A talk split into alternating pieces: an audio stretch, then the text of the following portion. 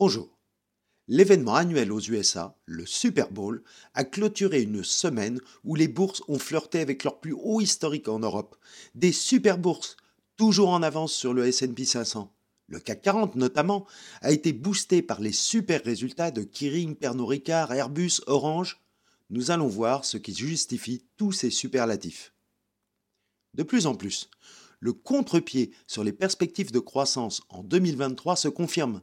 Pas de hard landing, c'est-à-dire récession, peut-être même pas de soft landing, ralentissement.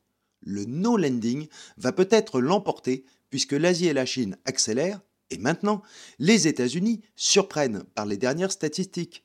Les ventes au détail ont rebondi au mois de janvier de plus de 2,4% en volume en glissement mensuel contre moins 1,2% en décembre.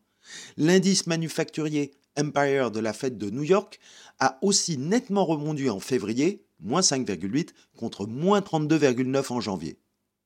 En parallèle, l'inflation continue sa décélération, mais à un rythme plus faible qu'attendu. Le CPI passe à 6,4 contre 6,5. Le PPI, les prix à la production, à 6% contre 6,5 précédemment.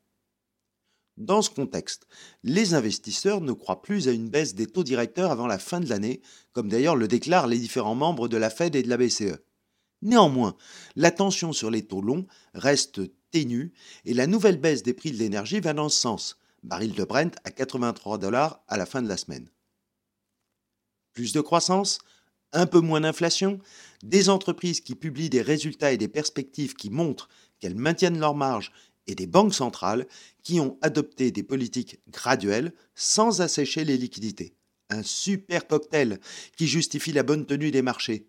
Les investisseurs en oublient même l'Ukraine, Taïwan pour le moment, pourvu que cette musique de Super Bowl ne s'arrête pas. À la semaine prochaine.